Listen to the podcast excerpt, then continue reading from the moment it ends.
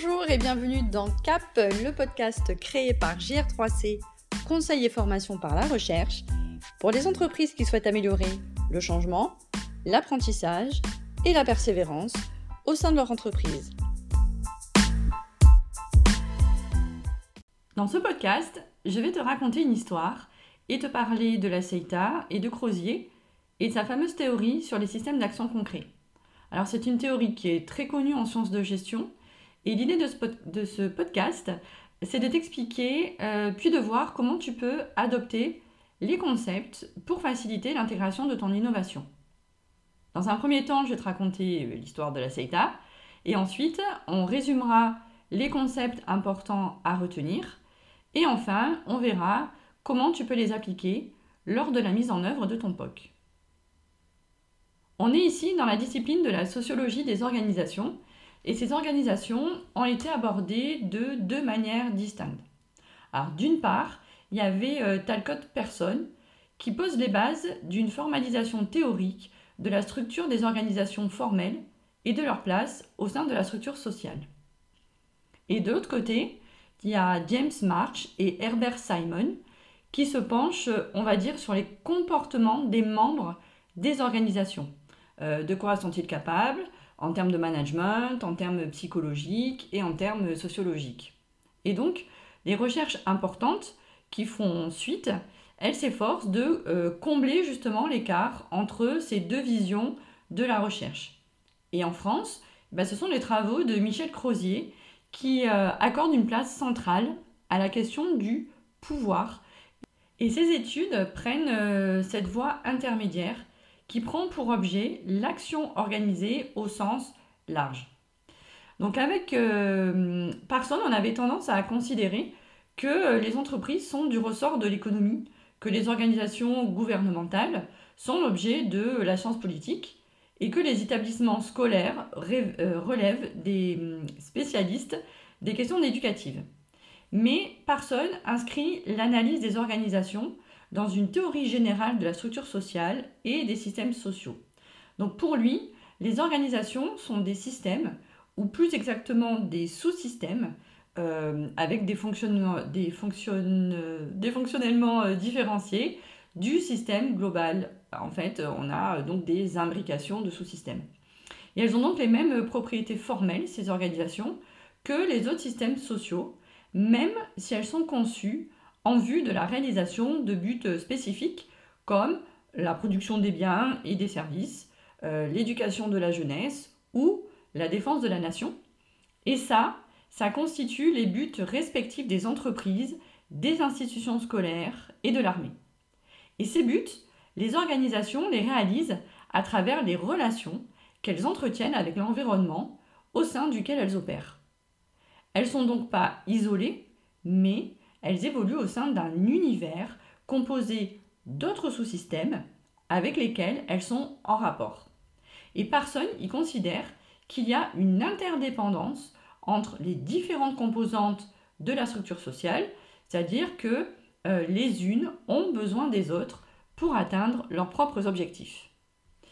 Et pour March et Simon, euh, toute théorie des organisations s'accompagne inévitablement d'une philosophie de l'être humain, dans la mesure où les organisations sont composées de membres euh, qu'il faut bien prendre en compte hein, d'une manière ou d'une autre, et il faut donc identifier les comportements humains engagés dans les organisations. Et en France, la sociologie des organisations a connu un développement euh, tardif par rapport aux États-Unis, et son essor est en fait lié à ce fameux Michel Crozier, qui fonde, alors on est au début des années 60, le Centre de sociologie des organisations qu'on a l'habitude d'appeler euh, CSO. Et il va former pendant une trentaine d'années de nombreux jeunes chercheurs et des futurs consultants ou autres euh, professionnels des ressources humaines. Et la force de Michel Crozier, c'est d'avoir importé en France les fameux travaux américains de sociologie des organisations et d'avoir traduit certains d'entre eux pour construire sa réflexion dans leur prolongement. Donc je vous renvoie aux deux précédents podcasts qui expliquent qu'en recherche, on part toujours de l'existant et c'est pour ça qu'on fait un état de l'art. Et donc c'est ce que Michel Crozier euh, a fait.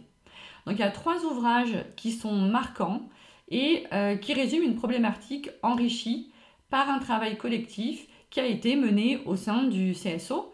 Le premier, c'est le phénomène bureaucratique, qui date de 1964, hein, c'est pas tout jeune, et qui a été l'occasion de mettre l'accent sur les relations de pouvoir qui se développent dans les organisations. Et c'est un élément que les chercheurs américains avaient finalement euh, peu approfondi. Et le second, le second ouvrage, c'est L'acteur et le système, qui a été euh, publié en collaboration avec son collègue Erhard Friedberg et qui présente en fait l'armature théorique de l'analyse stratégique, c'est-à-dire les relations de pouvoir entre les acteurs de l'organisation et les règles implicites qui gouvernent leur interaction. Alors, dans le phénomène bureaucratique, Crozier, il nomme organisation bureaucratique toute organisation qui est paralysée par une abondance de procédures, donc je pense que ça te parle. Euh, sa réflexion théorique, a été ben, bien évidemment étayée par des expérimentations de terrain qui ont été menées au sein de deux grandes organisations. La première, c'est l'administration des chèques postaux, et la deuxième, c'est la SAITA. Et la SAITA, euh, c'est en fait le second acteur du marché français du tabac. Et à la SAITA, il va se centrer sur trois aspects du fonctionnement. Les normes du groupe ouvrier et les rapports d'autorité, les relations au sein de l'équipe de direction et l'organisation des ateliers et les relations entre différents groupes professionnels qui les composent. Et en fait, dans ce podcast, c'est ce dernier aspect que l'on va euh, un peu plus développer. Pour faciliter l'écoute, euh, je ne sais pas si tu as vu, mais j'ai mis dans le groupe en fait une fiche euh, avec les différents schémas pour que tu puisses en fait bah, suivre si comme moi tu as besoin de, visualiser des choses. Si pour certains c'est plus facile juste d'écouter, bah, vous n'êtes pas obligé d'aller voir cette, fiche, cette fiche bonus. Donc on a trois catégories de personnel au sein de la CETA les chefs d'atelier, les ouvrières de production, donc les ouvrières de production qui sont euh, faiblement qualifiées, et les ouvriers d'entretien qui, eux, pour le coup, sont assez fortement qualifiés et qui ne dépendent euh, pas du tout hiérarchiquement du chef d'atelier, mais d'un ingénieur qui est rattaché à l'équipe de direction. Donc en termes d'organigramme, on a tout en haut la direction, et ensuite, en dessous, de chaque côté, on a les chefs d'atelier qui vont gérer les ouvrières de production, et de l'autre l'ingénieur qui va gérer les ouvriers d'entretien. Ça, c'est l'organigramme formel. La caractéristique majeure de l'organisation de la CETA, elle réside dans la séparation stricte entre ces trois catégories de personnel, avec des tâches qui sont euh, clairement délimitées et avec des carrières qui sont totalement séparées. Donc on est euh, dans une organisation sous forme, bah, sous forme de silo. Et Crozier, il mène son expérimentation euh, terrain, donc avec euh, des questionnaires, euh, des observations, avec toutes les, différentes méthodes de recherche, et il arrive à la conclusion suivante, c'est que l'examen de, de ces relations va le mener à ce constat. Premièrement, les ouvrières de production, elles manifestent peu de respect à l'égard des chefs d'atelier dont elles dépendent hiérarchiquement. La deuxième, c'est qu'elles font preuve d'une hostilité sourde à l'égard des ouvriers d'entretien, qui sont accusés d'être peu pressés de réparer les machines. Et de leur côté, les ouvriers d'entretien jugent les ouvrières négligentes et peu travailleuses, tout en étant un petit peu, euh, on va dire, paternalistes à leur égard. Donc ça, c'est pour ça que je vous ai mis le schéma pour voir un peu euh, comment ça s'articule. Et enfin, les ouvriers d'entretien, ils se montrent hyper agressifs à l'égard des chefs d'atelier, donc pas leur responsable hiérarchique à eux, parce que c'est l'ingénieur, mais le responsable des ouvrières d'entretien, parce qu'ils les trouvent euh, complètement incompétents. Et donc, euh, ces chefs d'atelier, à la grande surprise de Crozier, ils se montrent euh, plutôt résignés, sauf dans les usines où ils sont jeunes et où ils sont mieux formés. Donc des chefs d'atelier sous-qualifiés vont tendance à se situer en dessous des ouvriers d'entretien, et les plus jeunes et les plus qualifiés euh, ne, vont pas rentrer, mon téléphone a sonné, ne vont pas rentrer dans justement cette relation de, pouvoir. Qu'est-ce qui va entraîner ces relations de pouvoir, eh bien, euh, ça va être un événement particulier. Et l'événement particulier au sein de la Seita, ce sont les pannes. Donc, les pannes, c'est un événement hyper important parce qu'il ne peut pas être prévu à l'avance. Et euh, en fait, ils ne sont pas complètement parvenus à élaborer euh, des règles strictes. Et en plus de la compétence technique qu'ils détiennent, les ouvriers d'entretien, eh bien, ce sont les seuls au sein de l'atelier à pouvoir traiter euh, cet événement. Et donc, les ouvrières de production et les chefs d'atelier sont dépendants du bon vouloir des euh, ouvriers d'entretien. Alors, toute ressemblance avec un service informatique dans une entreprise est euh, totalement fortuite. Alors, à l'époque, les règles qui existaient, elles venaient encore plus renforcer cette dépendance dans la mesure où elles prévoyaient que si la panne durait plus d'un certain temps, donc un certain temps, pas défini, les ouvrières, euh, elles seraient affectées à des tâches de manutention qui seraient payées à un salaire inférieur. Donc je redis, les règles d'époque prévoyaient que euh, si la panne dure plus d'un certain temps, les ouvrières sont affectées à des tâches de manutention qui sont payées à un salaire inférieur. Donc c'était quand même euh, fantastique. Hein. Je rappelle qu'on est dans les années 1960. Et euh, c'est là que commence en fait à résider le pouvoir, c'est-à-dire dans la mise en place d'un climat d'incertitude. On ne sait pas quand est-ce que les ouvriers de maintenance vont réparer la panne. C'est pour ça que de tout, à l'heure, je faisais un peu le lien avec le service informatique, parce que dans les entreprises, eh on ne sait pas forcément euh, tout le temps quand est-ce que les informaticiens vont venir euh, nous aider sur nos ordinateurs. Donc les ouvrières de production, mais aussi les chefs d'atelier, sont clairement dépendants des ouvriers de maintenance. Et je rappelle que les ouvriers de maintenance, ils estiment que les chefs d'atelier sont incompétents.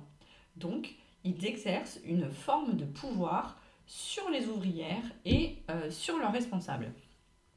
Et donc, le fait de maintenir les chefs d'atelier et les ouvrières dans cette zone floue, euh, je viens réparer, je viens pas, et tu sais pas quand est-ce que je vais venir. Crozier, il appelle ça la zone d'incertitude.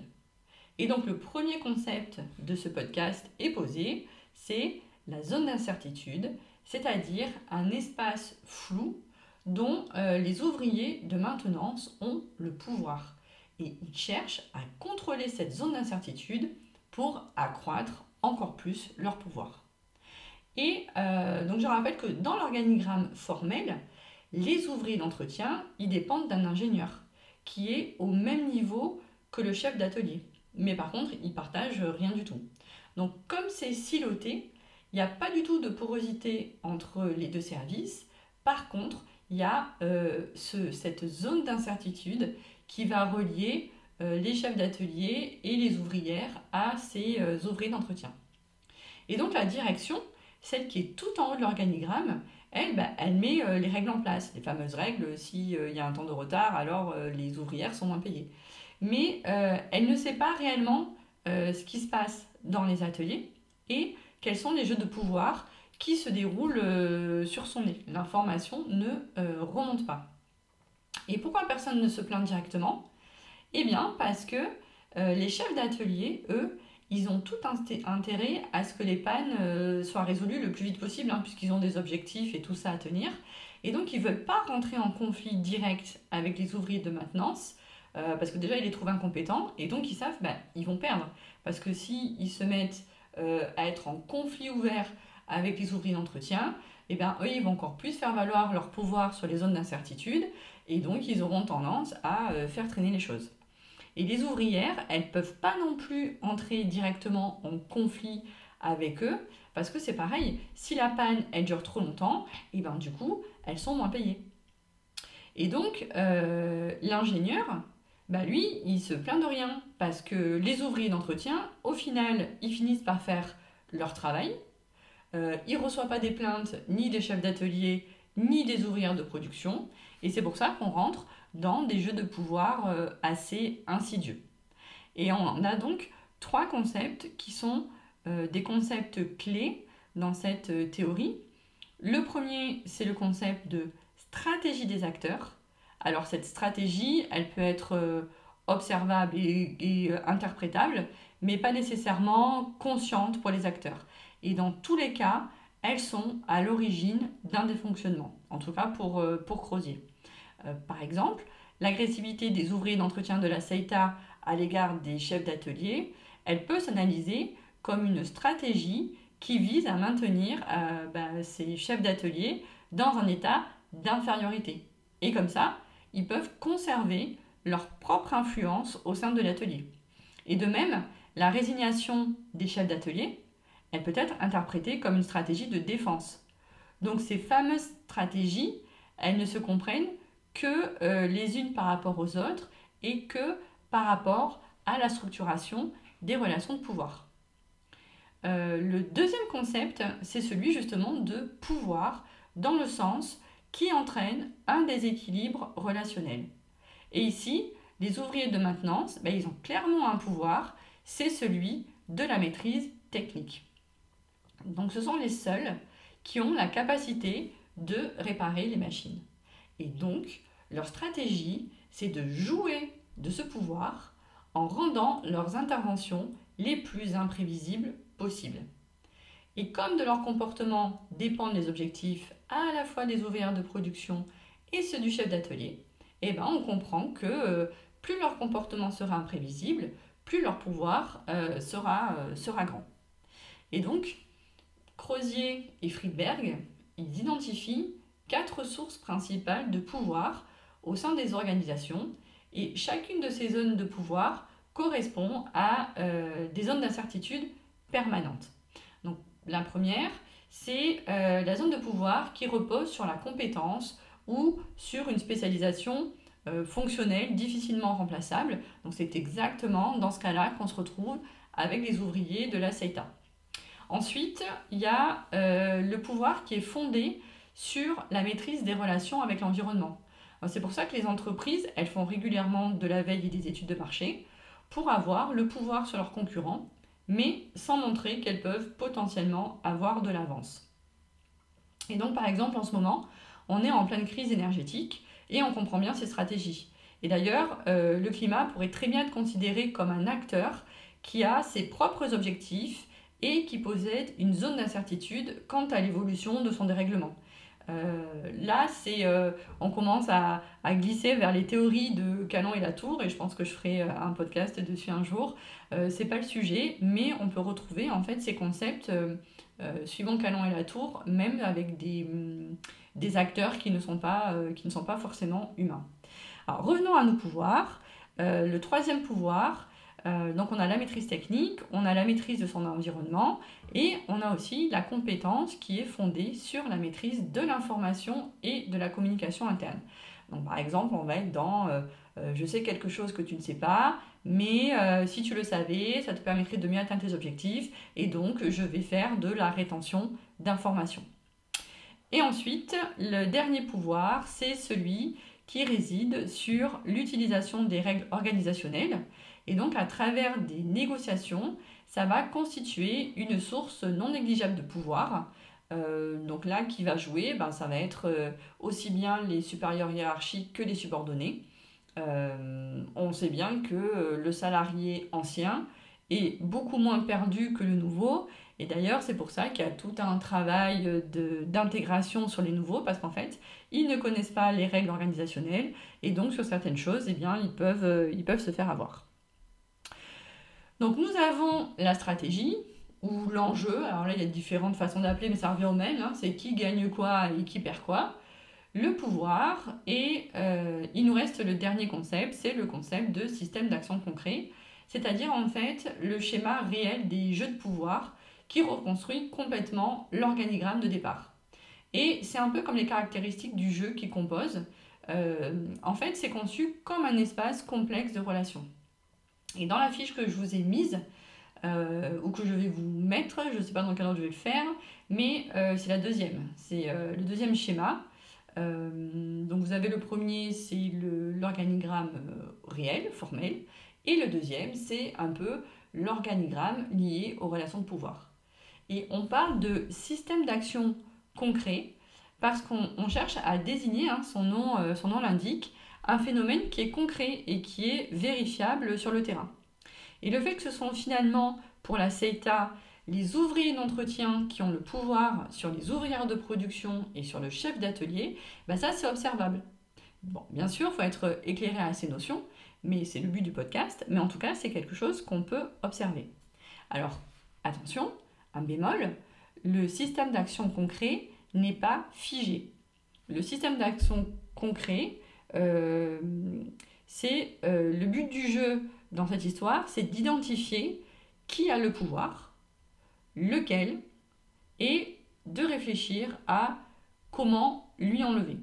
Alors c'est vrai que quand je pose cette question aux étudiants que j'ai en master, bah, euh, je leur dis, bah voilà, euh, les ouvriers d'entretien de pouvoir, euh, ça met une mauvaise ambiance, tout le monde dépend de ces entretiens parce qu'ils jouent bien de cette zone d'incertitude. Du coup, en termes d'organigramme, bah, c'est comme s'ils passaient au-dessus du chef d'atelier et de l'ouvrière. Et donc, comment on peut faire pour, pour se sortir de là? Et ils me disent, bah, on pourrait par exemple former des ouvrières de production ou externaliser les interventions, on peut euh, modifier les règles et dire que euh, bah, si la panne n'est pas réparée après un certain temps, bah, du coup ce ne sont pas les ouvrières de production qui sont pénalisées, mais les ouvriers d'entretien. Donc voilà, maintenant que je t'ai raconté cette histoire, dont est tirée euh, la théorie de l'action stratégique, hein, avec les systèmes d'action concrets, la zone d'incertitude, le pouvoir, les enjeux, les stratégies, c'est quand même, euh, voilà, c'est une histoire qui a quand même permis d'établir une théorie scientifique euh, importante. L'intérêt pour l'intérêt pour toi, c'est que quand tu vas chez ton client pour pour intégrer ton innovation, que ce soit un POC, un test, un pilote, bref, quelle que soit l'expérimentation terrain, eh bien, il va falloir repérer ces jeux d'acteurs. Et donc, repérer les jeux de pouvoir et les fameux systèmes d'action concrets qui peuvent mettre en péril, en fait, l'appropriation de ton innovation. Parce qu'en fait, ce qu'il faut bien voir, c'est que ton innovation, elle peut faire perdre le pouvoir à certaines personnes. Alors ça peut être un savoir-faire, ça peut être la maîtrise de l'information, de la communication, ça peut être une certaine maîtrise de l'environnement ou des règles organisationnelles. Et en fait, euh, cette innovation va faire perdre à certains acteurs leur zone d'incertitude, c'est-à-dire en fait l'emprise qu'ils ont sur d'autres personnes ou sur d'autres services. Et qu'est-ce qu'il risque de se passer? C'est que consciemment ou non, eh bien, ces personnes, elles vont faire capoter le déploiement de ton innovation. Avant l'intégration de mon innovation, qui a le pouvoir? Quelle est la zone d'incertitude? Et quels objectifs ne sont pas réalisables et pour qui? Donc on est sur la stratégie. Et quel est l'organigramme réel? Et quel est le système d'action concret de base? Une fois mon intégration, euh, mon innovation intégrée, finalement, qui prend le pouvoir, qui détient désormais les zones d'incertitude et quel est le nouveau euh, système d'action concret en place. Donc ça, ça va vous permettre de poser les bonnes questions à votre client lors de la conception de vos expérimentations terrain et de repérer les personnes stratégiques qui vont soutenir ou non l'appropriation de votre innovation. Alors, c'est pas forcément que la personne euh, légitime, entre guillemets, hiérarchique, mais ça peut être celle qui détient les différents pouvoirs et qui, du coup, euh, risque de le perdre. Alors, pour cela, en fait, on peut analyser ce qui se passe au sein d'un groupe ou entre plusieurs groupes. Ça va dépendre, en fait, de l'objectif de ton innovation. Donc voilà, j'espère que ce contenu euh, te sera utile. Si tu veux échanger à ce sujet, bah, tu peux toujours me contacter via LinkedIn ou euh, voilà, par, le groupe, par les messages ou euh, peu importe. Je te souhaite une belle journée et je te dis à bientôt